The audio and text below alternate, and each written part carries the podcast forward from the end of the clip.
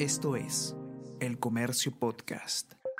Buenos días, soy Gladys Pereira, periodista del comercio, y estas son las cinco noticias más importantes de hoy, viernes 24 de diciembre.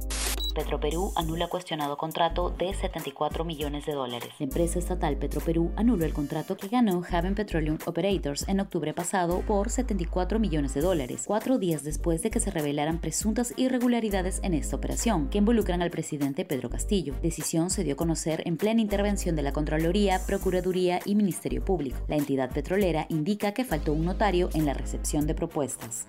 Consejo de la Prensa deplora nuevo ataque de Torres a medios. El Consejo de la Prensa peruana rechazó las declaraciones del ministro de Justicia y Derechos Humanos, Aníbal Torres, acerca de que hay medios de comunicación que son difamadores profesionales que no le pueden exigir entrevistas al presidente Pedro Castillo. El gremio considera que el ministro genera sectarismo. Detectan casos de Omicron en 16 distritos de Lima. El ministro de Salud, Hernando Ceballos, informó que hay al menos 47 casos detectados de la variante Omicron en Lima. La mayoría de contagiados reside en Surco. También se ha detectado en San Isidro, Surquillo, San Borja, Miraflores, La Molina, San Martín de Porres, Pueblo Libre, San Miguel, Jesús María, La Perla, Lurín, Magdalena del Mar, San Luis, Cercado de Lima, Villa María del Triunfo y El Callao. Los casos no presentan complicaciones en su salud.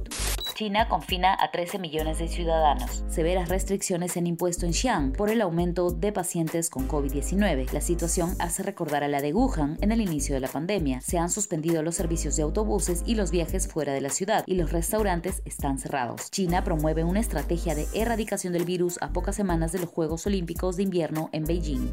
Carrillo y Cueva se enfrentan en Navidad. Este 25 de diciembre juegan los peruanos André Carrillo y Cristian Cueva en un duelo navideño por la fecha 14 de la Liga de Arabia Saudí. Será a las 9.50 de la mañana cuando el Al-Jalí reciba la Alfa T. Los encuentros de esta liga pueden seguirse en la cuenta de YouTube de KSA Sport, la página oficial del certamen. Esto fue El Comercio Podcast.